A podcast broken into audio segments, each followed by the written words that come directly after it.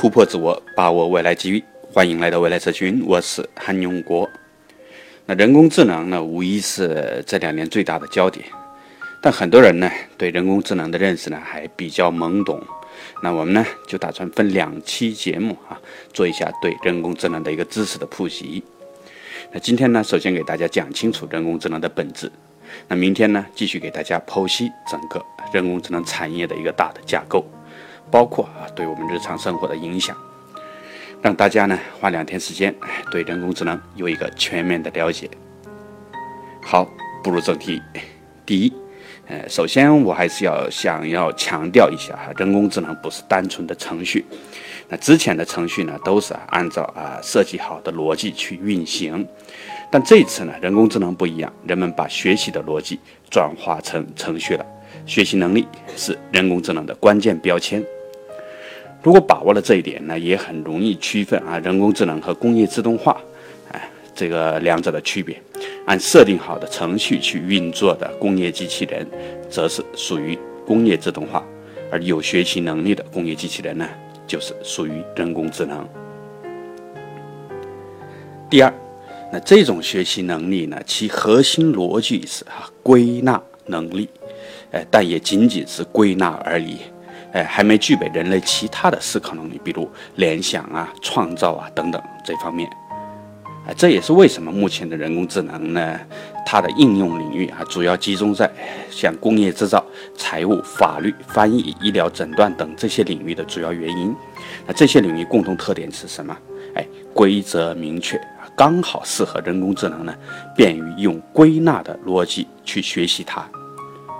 那年初呢，有一期节目里边啊，我还说年内还会出现，嗯，具备这种初级会计能力的人工智能。但是呢，我真的小看人工智能的这种归纳能力的。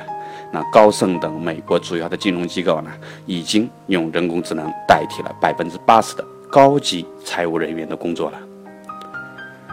但是呢，想要让人工智能呢再具备哈人类其他方面的这种思考能力，就不知道是什么时候的事情了。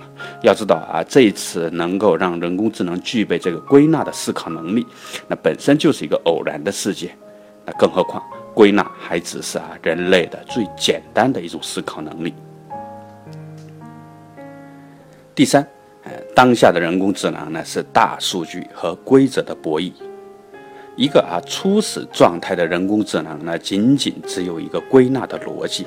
呃，如果刚出生的婴儿呢，需要通过这种大量的看这个和听来看这个整个世界，来逐步的建立自己的认知体系的话，那么人工智能呢也一样，需要给它输入大量的信息，也就是我们通常所说的给它喂大数据。那规则越清晰，需要的数据呢也就越少了。人工智能呢学的也就越快，哎，人工智能不怕规则多，哎，规则多复杂，就怕不够清晰。那就看阿尔法狗啊下围棋，围棋再怎么复杂，但是呢规则非常清晰，哎，人类呢可能需要十年来掌握的这么一个复杂的规则体系，阿尔法狗，哎，就因为它规则清晰，所以说几天功夫就全部给它拿下了。相反啊，为什么自动驾驶领域里面那么多的超级公司，那么大的投入，却始终未能实现啊这种最高等级的完全自动驾驶呢？哎，原因也很简单，汽车要跑的不是棋盘，汽车要面对的世界呢，规则没有围棋那么清晰。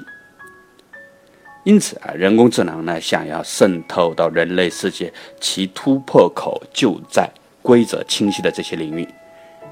并逐步啊，要向更复杂的规则的领域要挺进去。但是呢，这样的话所需要的数据量也就越庞大。这也是为什么像 BAT 啊、谷歌、亚马逊这些行业巨头呢，IT 领域的行业巨头一致去并购那些数据入口公司的原因。但是呢，人工智能一定要有大数据吗？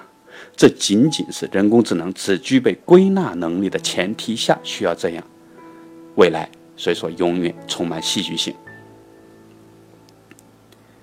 第四啊，最后我们从硬件角度来看啊，人工需人工智能需要的是这个眼睛、耳朵以及感触都有哪些？那人工智能的眼睛就是视频识别技术，哎，我在年初的节目里面也给大家推荐过英伟达这家公司，那已经确立了 GPU 生产领域里边的一个龙头地位的这么一家公司。而目前呢，大家在争的是啊人工智能的耳朵，也就是声音识别。哎，而在家庭当中能够充当这个角色的哈，最好的一个角色是什么？哎，音响。所以说，呃，如果想把握人工智能的这个趋势啊，大家可以去投资一些智能音响相关的这些公司。那时代的趋势必会给你带来客观的收益。那至于触感呢，将主要用于这种智能穿戴设备，尤其是健康领域的智能穿戴设备。那目前呢，发展也是相对来说最落后的，我们不多提。好，呃，今天的分享内容呢就到这里。那简单总结一下啊，第一，当前人工智能核心能力是归纳能力，但呢也仅仅是啊局限于这个归纳。至于什么时候能够具备更多的思考能力，谁都说不清楚。第二，基于这种归纳能力，当前人工智能优先渗透的领域是那些规则清晰的领域。第三。